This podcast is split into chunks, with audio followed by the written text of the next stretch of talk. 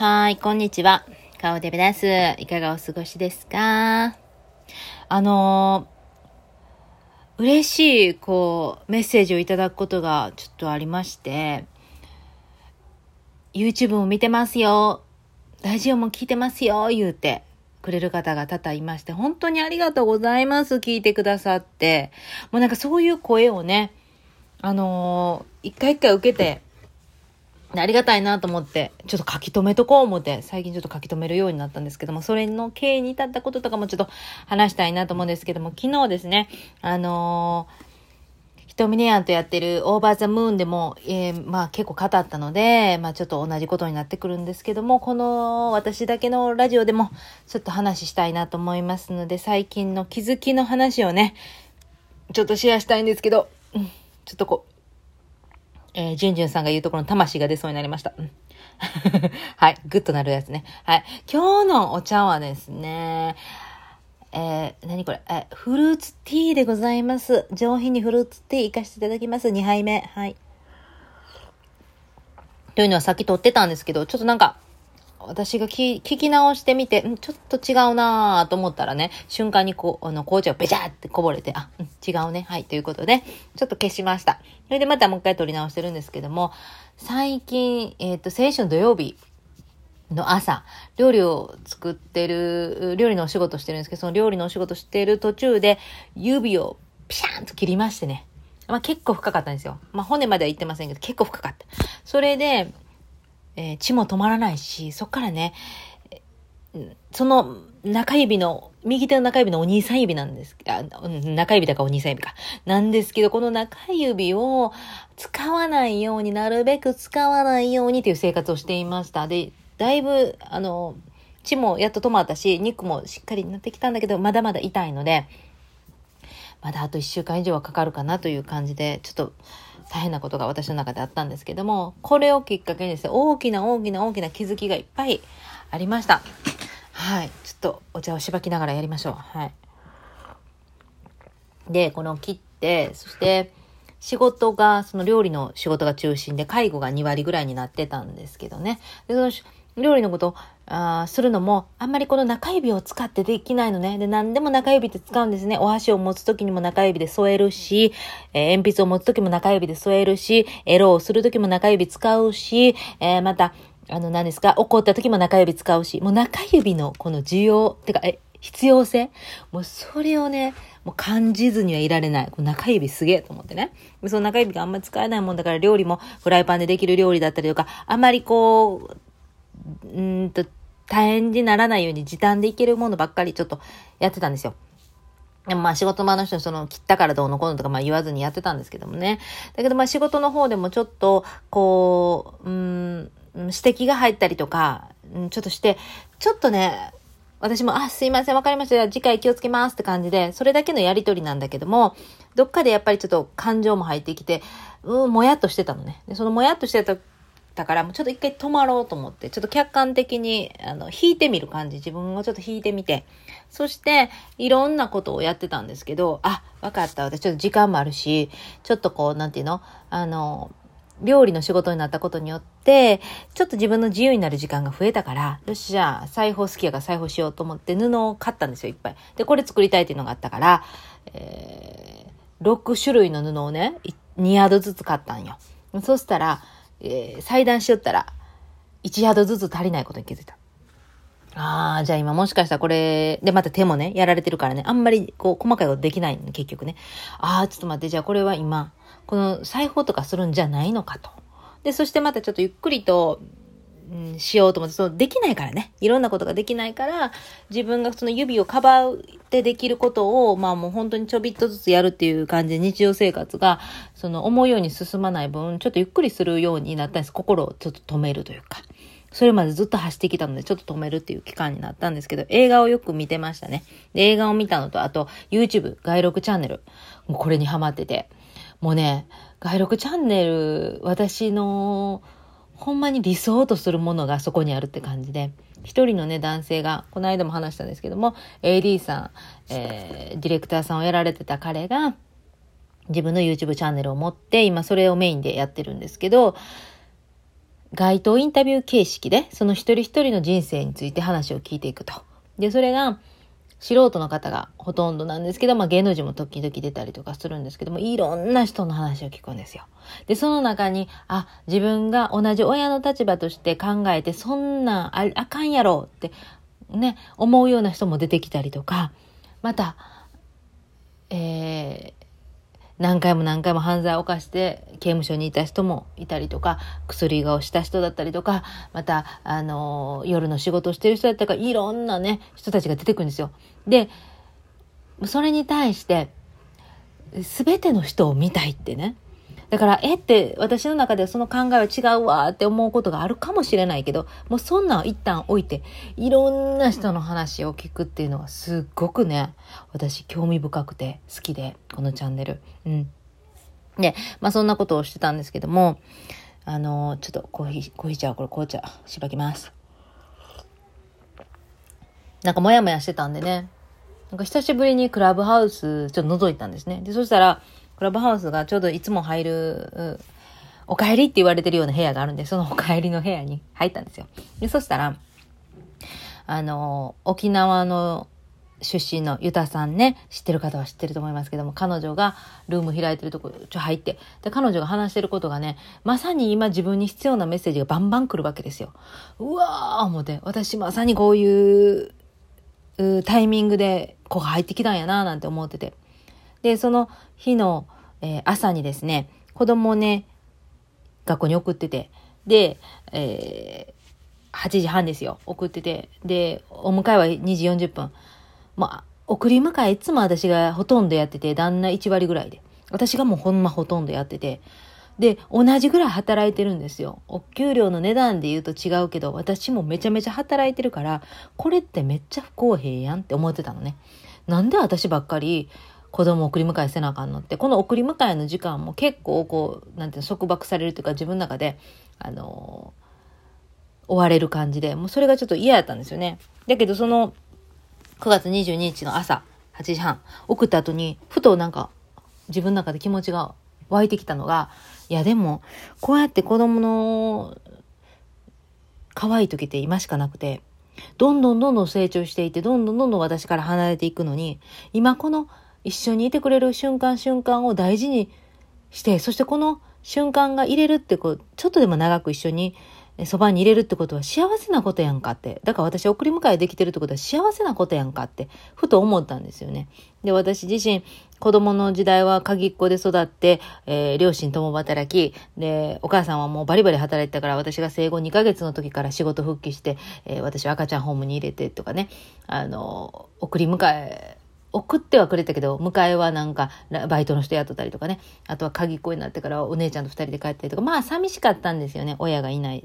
ていうのが。で、また、あの、出張も多い人だったし、夜も帰ってくるのが自分たちが寝てから帰ってくるぐらいにもうバリバリ働いてはったし、なんかその中で私はそういう風な子育てはしないって、どっかでなんか、反発もあったってか思ってたんだよね。自分の子供には寂しい思いさせないって。で、それはきっと叶ってるし、今の段階で叶ってるし、そして、あの、まあこうやって子供と一緒に入れてるってことは将来の私のあ子育てで後悔があったなって思わんようにできてるんじゃないかなと思った時になんか良かったな。ありがたいな。え、ということは私送り迎えできてるってありがたいやんって思ったんですよね。で、それを思って、えー、その後に入ったそのルームが同じような話をしてたのね。なんか、見方を変えて、いつも起こる現象の中にありがたいなって思うことを、ちょっと書き出していったりとかするのすごく大事だよっていう話をされてて。で、その書き出すとかがね、もう全然もう最近はできなかった。ノートに書き出すとか自分の思いを書くとかも、あの予定を書くとかも、もうそういったことができないぐらい頭がひっちゃかめっちゃかで、もうなんか立ち止まることがなかったんですよね。で、ああ、そっかと。なんか私、ちょっとそういうふうに書いてみようかなと、ちゃんと、うん、人から言われたこと、ありがたかったことを書いてみようかなとかいろいろ思うとこに、20歳ぐらいの時に私、レハバイ師の人に見てもらったことがあって、で、その時からずっとスピリチュアルなこと好きで、自分もちょっと敏感な方だったんで、そういう話が好きだったんですね。で、そしてその女の人に会って、で、その時の悩みのこととかを聞いてもらったりとかする中で、あなた本当に人の話聞かないよって 言われたんですね。もうこの人が好きだからこの人の話は聞くけど、この人は嫌いだからこの人の話は聞かない。で、より好みしないって。あなたはまだ20やそこらぐらいで人の意見を選ぶ権利はない。いろんな人の意見を聞きなさいって。そしてそれをちゃんとノートに書いて、嫌なこともいいことも全部ちゃんと書いて、それを持って海外に行くんだったら行きなさいって。それがあなたにとって大切なものになるよって言われたんですね。で、そっから私ノートに結構こう書くような、あ性格になってたのに、ある時からなんかそういう執着だったりとか自分の思いとかをもう残さんことやなとか思うようにもなっちゃったのよ。なんかそうやって残すことで、この念みたいなものが溜まっていくじゃないかっていうふうに思ってたのね。だからね、あの、そういうふうに自分の気持ちとかノートに書かなくなってきたりしてたんですけど、ああ、やっぱり私って書くこと大事なんかなと、ふとね、思って。そしてまたね、その、クラハでその、えー、彼女が喋ってる沖縄出身のユタさんですよ。うん、彼女が喋ってるのを聞きながら、あ、彼女にちょっと見てもらおうかなと思ったのよ、ふとね。あ、なんかこのタイミングで見てもらった方がいいのかな仕事でもちょっと悶々としてるし、私自身なんかちょっとこう大きな流れが来てるんじゃないかなと思うから見てもらおうかなと思って話をしたら、あの、今までそこまでのタイミングじゃないんじゃないかなって言われたのよ。で、私も占い師をやってたので、なんかそういう意味がなんとなくわかる。あ、うん、なんとなくわかる。うん、だから、あ、わかった。じゃあ今はまだ、あの、そのタイミングっていうのがちゃんと来るから、もちろんいつでも見てあげれるから、あの、その滝をね、来たらでいいんじゃないかなって言われた時に、あ、ということは私は彼女からの答え、彼女を通しての答えではなくて、違ったところに目をやって、そして答えが出てくるのかななんてふと思ってね。で、そして、よし、わかったと。自分が今まで最近で言われたことで嬉しかったこと全部書き出してみようと思って、可愛いノート買ってたので、あれに書き出したんですね。そしたら、もう会ったこともないのに、そのブログのことを見てますよ。ありがとうございます。なんか、元気になりますとか、YouTube おもろいです。あの、いつも更新楽しみにしてます。あんなちっちゃな YouTube で言ってくれてたりとか、なんか癒されますとかね。本当にね、蓋を開けたらね、みんなめっちゃ応援してくれてたんですよね、私のこと。で、誰かわからん人たちですよ。会ったこともないのに、うん、直接ちゃんと喋ったこともないのに、そういう人たちが、私を陰ながら応援してくれてて、そういう人が、まあ、数で数えたら、片手に、かね、10人もいかないかもしれないけど、でも本当にそういう人がいるんだっていう事実、なんか嬉しいなと思って。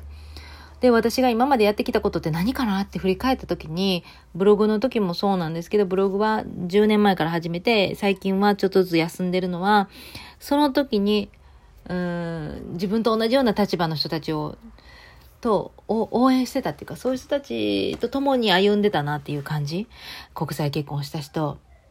で、あの時モラハラとかあったんで、モラハラを受けてる人とか、あと、貧困で悩んでる人とか、あと、子育てで大変だったりとか、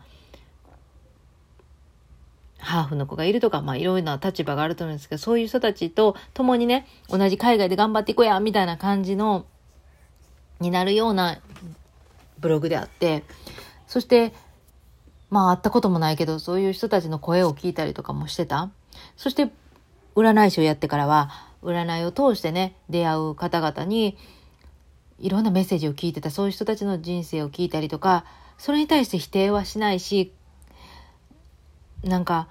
あ、そうなんですねって受け止めるっていう役目をやらせていただいてたなということに振り返ってね、感じてきたんですよ。で、その時に、あ、そうや、私も、えー、そういえば、十、何、星座で見てくれる、フランスにいるミキさんっていう方がいて、彼女に見てもらったなと思って、その見てもらった、そのなんか診断を受けた紙ちょっと出してこようと思って。で、もう十何枚ぐらいあるんですけど、彼女のやつを印刷してメールでガーってくるんですけどね。それを見て、で、そこに書いてることもやっぱりこうリンクするんですよね、すごく。あ、今の私本当に必要なメッセージがボンボンボンボン来て。で、そうこうしている間に、あ、なるほどなと。私はなんか、あのー、外録チャンネルもそうなんですけど、今ちょっと隣でキャーキャーキャーキャー子供が言ってるんですけど、声が入っててあれですけども、あのー、外録チャンネルもそうなんですけど、こう、いろんなうん、辛い思いをしたりとかね、またはこう犯罪を犯したとかね、あのうん、なんか人にパッと言えないこととかいっぱいあるじゃないですか。で、そういう人を、なんか、めちゃめちゃ元気な人というよりは、そういう、ちょっとなんか闇も抱えながら生きてますみたいな人の話をね、今まで聞いてきたし、そういう人をね、応援するというか、そういう人の話を聞く？なんかそこになんかポイントあるんじゃないかなってね。あの、その十二星座見てくれる人のところにもそういうことが書かれてあって、その、自分が今までやってきたことをこう振り返ってみてもそういうことがあって、ああ、なるほどなと思ったんですよね。なんか応援するとかは全然おこがましくてあれなんですけど、そうじゃなくてただただそういう人の話を聞く、聞くっていうね、いろんな人の話を聞くっていうこういうメッセージがなんか来て、うん。なんかでも、その中で聞くっていうことの中で、このいう経験をした人の話を聞きたいとか、こういう人だから聞きたいじゃなくて、もういろんな人の話を、だから偏らずに大きな視野を持つための、このなんか私が生きてきた意味ってそれなのかなってね、とか思っちゃったりして深いでしょ？深いですか？もうごめんなさいね。なんかびっくりするよね。どうしたの？って感じで、はい、ちょっとお茶しばきます。はい。だからいろんな経験もさせられるし、人として間違ってることもしてきたし、でも、あの、そ、それだからこそ分かる気持ちってもあるしね。なんかそういうただただまっとうに生きてきたらね、あの、寄り添えないことってあるっていうか、ね、だから、これからもいろいろやっていくんやろなというふうにね、感じる中でね、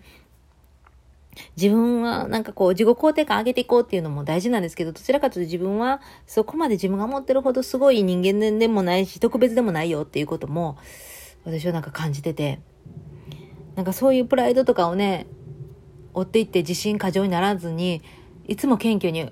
もうへりくだりの精神、これをね、持てた時にね、ああ、もっと人の話が聞ける人間になるんじゃないかなって、うん、分かったようにな気にはならないで、いつでもいつでももう人の話を初めて聞くようにね、いろんな人の話を聞き、聞く、なんか知らんけど、この聞くっていうのがね、私来てるんですよ。今こうやってベラベラ喋ってるけどね。うん。でもこれからそういうことやっていくんじゃないかなって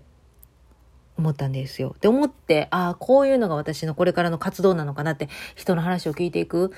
ただただ聞いていく。これ私の活動ちゃうかなと思ってたら、ふとね、6年前のうちの娘が、え、賛美歌を歌ってる動画に、Facebook ですよ。コメントがね、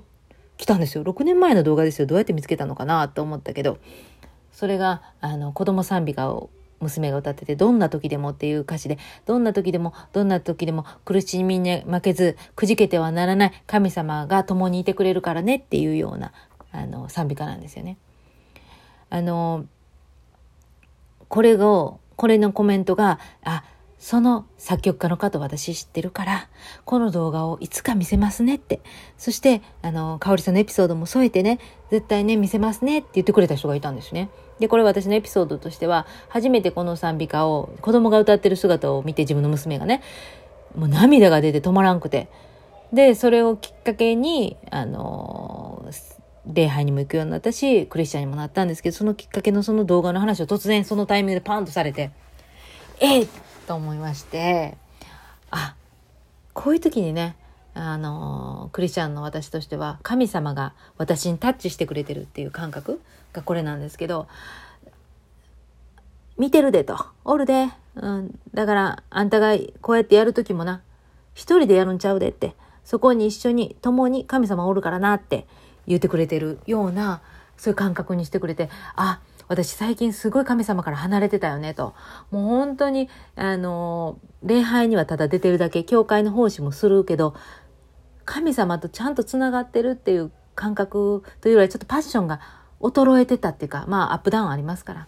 そういう中で日常に追われてて、それ神様と向き合う時間って全然なかったよなって。だけど、それでもちゃんと神様は私を見てくれてるんだというふうに、もうさせてくれるこの粋なね、神様のタッチ。これはね、起こるんですわ。こういう時に起こるんですわ。そして、あ、なるほどと。私がやること、これから活動していく中で、自分一人でやるんじゃないよと。この軸の中にちゃんと自分の信仰をしっかり持ってやりなさいと。そしたらブレへんからって。何をやるときもちゃんとこの信仰をしっかりとここのお腹の底の方、心の底の方をしっかり持っとったら大丈夫やでと言われてるような気がしたんです。みんなもね、いろんな信じてるものあると思うんですけど、その信じてるものの軸、これは揺らがない。いろんな人の話を聞くし、いろんな意見もあるし、それに否定はしないし、批判もしない。自分の考えがしっかりガッとあったとしてもそれを押し通さないただただ聞くんだけれどもでも私の中にはしっかりとこの信じてる軸があるこの軸さえぶれなかったら大丈夫やでって言われているような気がしてあそっから私なんかねあちょっとこれは聖書も読むなと思ってね。でちょうどその沖縄のユタさんの彼女がね彼女もねその修行の中でちょっと聖書も読んだりしてたと。そして100日行、100日続けるやつ、これをしてたっていう話をしてて、ああ、私もとりあえずこの100日行で聖書読もうと思ったんですよ。で、いつもね、聖書読もう言うて、一応クリスチャン歴何年ですか私。何年か経ってますけども、聖書完全に読めたことないのね。で、旧約聖書で、やっぱ長いですから、旧約聖書の時代が。で、そこで苦しくなってやめちゃったりとかするのよね。で、聖書の勉強会とか出てますから、いろんな箇所のちょこちょこしたところを勉強はしたりしてますけども、完全に読めてないのね。で、だから一回ちゃんと読むでと。これちゃんと読めたらちょっとでも自分の、なんていうかな、自信になるというか、なんかなるんちゃうかな、自分の中で変わるんちゃうかなっていう中で、昨日からやろうと思って、で、朝はできなかったんよ。で、朝からやろうと思ってたんよ。朝からできなくて、そして瞳ねやんと会うて喋って、そしてそのままできないなと思いながら、でも夜、不思議なんですけど、子供たちが寝る前に本読むとか言い出して、私のベッドで寝てるんですけど、娘は小説読んでる。で、息子は、えー、九死に一生みたいなね、ドキュメンタリーの本読んでる。ほな、私横で、ほな、私聖書読もうと思って聖書読んで。そしたらなんかのめり込んじゃって、あの、その後ももう子供たちは寝るって寝たんだけど、私、トイレで と読んで、私のスーパーフォーカスっていうね、あの、ADHD の中であるんですけど、スーパーフォーカス、超スーパーフォーカス。あれがね、ゾーンに入るって感じだから今もね、これ終わったらまた読もうってね、なるぐらいもうこう、ガッと入り込む感じになっちゃったんですね。で、このスーパーフォーカスを使って、私、占い師になった時も超スーパーフォーカスが、のゾーンに入っちゃって、占いの勉強ブワーってして、あの、ほぼ独学で占い師やったんですけど、あの、じゃあそれでお金になるかっていう勉強というよりも、自分が興味を持ったことしか勉強できない。そのことにスーパーフォーカスが入るので、決してなんか、じゃあ学校の勉強はできるかとかそんなことじゃなくて、えー、聖書です。今聖書がパンと来ちゃったんですけど、このスーパーフォーカスのゾーンに入る。で、このスーパーフォーカスのゾーンに入れれば、日常生活のちょっとしたこう嫌やな、もややなって思うことなんて気にならないんですよね。こっちにガーンと楽しみがあるから、あの、そういう日常の感情的なことには振り回されなくなるっていうのもすごくいい面で作用するんだけど、でもこのスーパーフォーカスにスイッチが入るまでが、あの、簡単には入らないから、今このゾーンが入っちゃってね、すごいなと思ってて。そう。その中でいろいろ答えがこう出てきて、あ人の話をいろいろ聞いて、聞いていくんだなーっていう中でね、あのー、それこそクラブハウスで出会った人で、仏具屋さんの方がいるんですよ。今も聞いてらっしゃるかわからないけど、彼もね、ちょいちょい私のラジオとか YouTube 見てますよって言ってくれるんですけども、その彼とだいぶ前に話した時に、えっと、顔デビさんはそうやって人のことが好きやって、私もずっとその時からもね、人の話を聞くのが好きやとは言ってたんですけど、人の話が聞いて、人の話をこう、こう、発信していきたいとも言ってたけども、それっていうのは、対談形式で、えー、出していきたいのか、それともその人の話を聞いて自分なりに、あの、顔デビさん節で伝えていきたいのか、どっちがやりたいですか？って言われて、その時は答えが出なかったんですよね。で、そのままこう月日が流れて今、今感じるのは、私はどちらかというとそういういろんな人の話を聞いて、私発信でしていくんじゃないかなってね。うん。こんな人もったでー言うて、いう話をそれが言い悪いじゃなくて、こんな人がおるんやでっていうことをしていきたいっていうね。なんか不思議やけど、だからそれでどう繋がっていくのかわからんねんけど、私はこういうことをやるのに、やるためになんか、生きてるのかななんてね、思っちゃうんですよね。なんかそんな風に、うん。まとまりないけど、気づきがあって、で、またこれがね、仕事が順調で別に何か指摘を受けたりとかしないでやってたら立ち止まることもなかったし、振り返ることもなかったし、ただひたすら仕事もあの淡々とこなして、むしろ仕事が増えていってやってるっていうだけで、あの、自分のこと考えたりとかもしなかったんだけど、指を切ったのと、この仕事が、ちょっとストップっていうか自分の中でちょっとこう、嫌、嫌やなって一瞬思ったことによって気持ちが引いたんですよね。仕事からちょっと引いて、大きな視野を持っていろんなことを見るようになって自分自身に向き合うようになってあ私って今までこういうことしてきたな。っていうかこういうことがテーマやんな私っていうのを再確認させてもらったような1週間だったんですね。だから全てに意味あるよね。指切ったことも意味あるしな。それによって私本当は教会のその切った次の次の日にも教会のバザーって大きな毎年あるやつ。それの手伝いせなあかんかったんですけど、手伝いはしたんですけども、本当にちょびっとしかできないから、ちょろっとの範囲でしか手伝わなかった。なんかもしこれで、がっつりといつも通りやれるからワーンって何日間かかけてお手伝いしてたら文句出てたと思うんですよね。疲れたわとかね。あの、奉仕ってやっぱ喜びを持ってやるもんだから、なんか苦痛になってたら全然それって素晴らしい奉仕とは言えない。うん。なんかそこにも立ち返ったなと思って。できなかったら、あの、もうできないんだからね。諦めるしかないんですよ。これもできない、あれもできない。もういろんなことね、諦めたよ、この一週間。うん。こんな手でも頑張って、洗濯物も頑張ってやったけど、何回も何回も。家事もやったけど。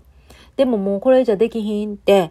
あの、諦めたりとかもしたことがたくさんあったから、それによって見えてきたことがいっぱいあったから、いや、すべてにはほんま意味がありますよね。お茶飲もう。そういうお話でした。これからも私はいろんな人の話を聞きたいと思います。そして、あの、特にね、特にってあれなんかもしれないけど、興味あるのは、マイノリティの人たちとかね、あと、罪を犯した人とかね、バックグラウンド、愛を持って育たなかった人とかね、あの、そういう人の話聞くんだろうなとすごく思うんですよね。でそういう活動をされてる方にすごく興味あるから今までもねあのだからなんかそういう風になっていくんやなって思ったああの捕まってる人を見たらはい犯罪者犯罪者はい悪いってね思う人多いと思うけどあの冤罪の人もたくさんいるんですよってことね。うんみんな知らんかもしれんけど冤罪の人もいっぱいいるしまた刑務所でちゃんと自分なりに反省して生き直そうって立て直そうってあのやってる人もいる。そういう人応援したいなと思うんですよね私。うん、でそういう人のなんか支援っていうのはあれはまた違うと思う分からんけどそんなんじゃないかもしれんけどただただそういう人の声を聞く、うん、耳を開いてそういう人の声も聞くっていうのが私にはできるし私がやることやなと思ってて。今までもそういう話聞いてきたなってふとね振り返って思うんですよね。占いをしてた時もね、えー、誰にも言えないねこと抱えてねそれを私にね見ず知らずの私にこうやって話してくれてねいやそういうこともあったなと思ってでその時の占いのお客様がね不思議なんですけどある形で再会をしたんですね私ほんまにこの悶々としてたこの1週間にこの1週間でごっつ起こったんですよ。でこのことはここではお話できませんプライバシーに関わることやからお話できませんけどもまあびっくりな現象で。あのまあ再会というか、まあ、知ったんですね。彼女のバックグラウンド。あこういうことしてる方だったんだって深く知って。で占いの時はあの軽くでしか知らなかったのであなるほどと分かった時にあこういう人の話も聞くんだな今後ね。聞いていくんだなって。それに対して否定もしないし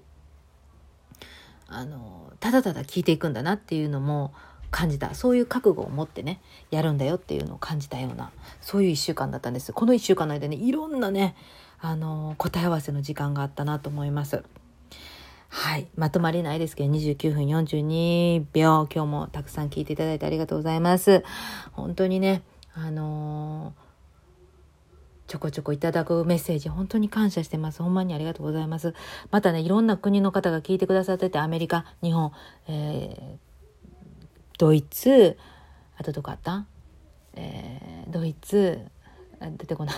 今出てこない。あ、カナダ？そして、コリアンの人もね、えー、ところからも聞いてくださってたりとかして、ああ、なんか、